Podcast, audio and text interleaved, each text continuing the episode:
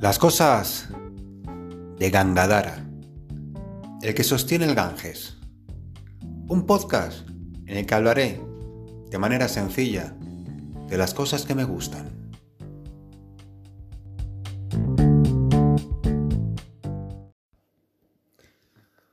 Hola de nuevo, yoginis y yogis del mundo, a este capítulo de las cosas de Gangadara donde seguiré hablando de, Raya Yoga. Raya Yoga para la gente con una mente más racional y científica. En esta práctica, ciencia y conciencia van de la mano.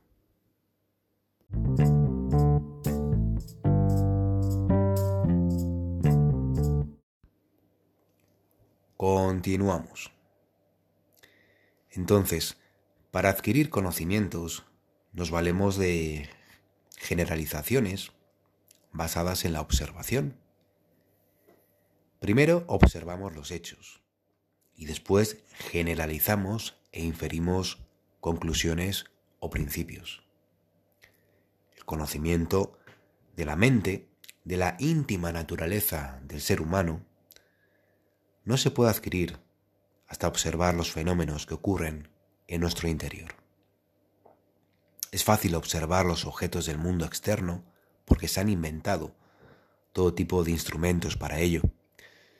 Pero para observar nuestra verdadera naturaleza, de la que hablan sabios, santos y maestros de las diferentes tradiciones, no hay instrumento material alguno.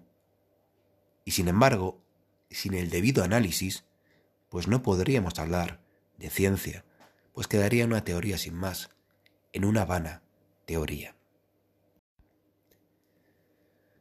La ciencia del Raya Yoga nos proporciona el instrumento para observar el mundo interno, que no es otro que la propia conciencia.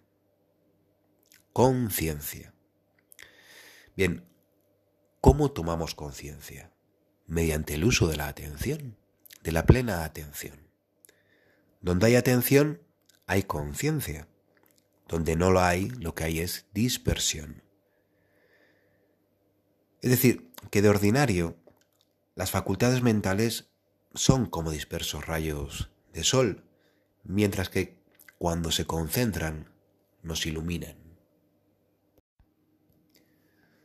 Los seres humanos vivimos completamente volcados hacia afuera, hacia el mundo exterior. A través de nuestros sentidos, recibimos una grandísima cantidad de información que continuamente entretiene nuestra mente, manteniéndonos en la periferia, en la superficie, e impidiéndonos vivenciar de esta manera los niveles más profundos de la existencia. En este sentido, el Raya Yoga lo que hace es que dirige la atención, la conciencia, hacia adentro, hacia los planos interiores trascendiendo así, progresivamente, el mundo exterior y el cuerpo físico. Es un viaje de lo más burdo y denso a lo más sutil, de la superficie a las profundidades de la mente. Se va haciendo consciente el inconsciente, despertando así todas las facultades y el potencial que yace dormido en nuestro interior, hasta que finalmente tomamos conciencia de lo que de que lo que llamamos otro no es sino la parte del sí mismo que permanecía oculta en la sombra de la ignorancia, apidia, la ignorancia existencial. Desde niños estamos acostumbrados a fijar la atención en las cosas externas y casi nunca en las internas por lo que al final se termina atrofiando la facultad de observar el mundo interno. Luego, con los años, ya es difícil apartar la mente de todas las cosas externas y cambiar la dirección de la atención hacia adentro, de modo que la mente concentre todas sus facultades sobre sí misma para poder conocer analíticamente su naturaleza y realizar esa unidad subyacente de la que deriva la diversa multiplicidad de la que hablan las diferentes tradiciones. Bien, no hay mejor recompensa del esfuerzo mental que el conocimiento de sí mismo, que además es el que nos libera de todo dolor.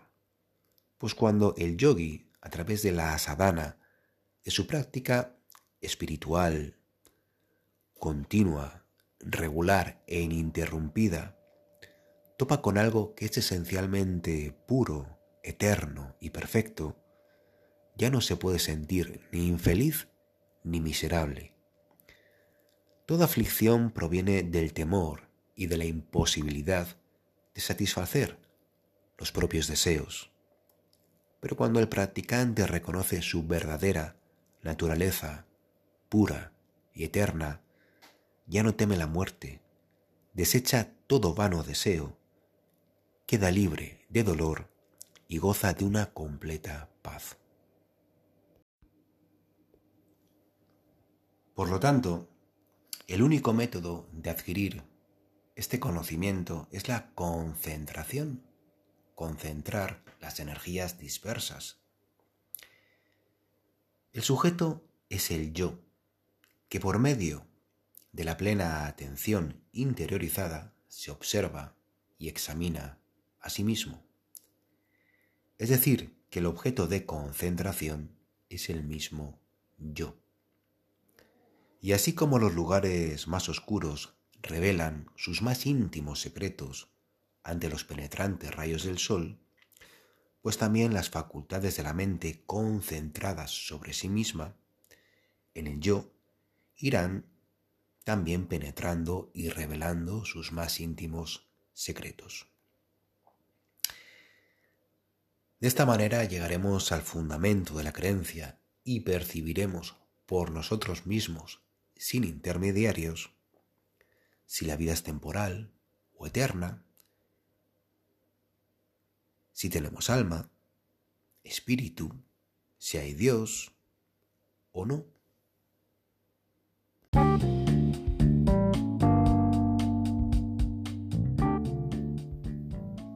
Todas estas cosas, estas cuestiones, se nos revelarán o no.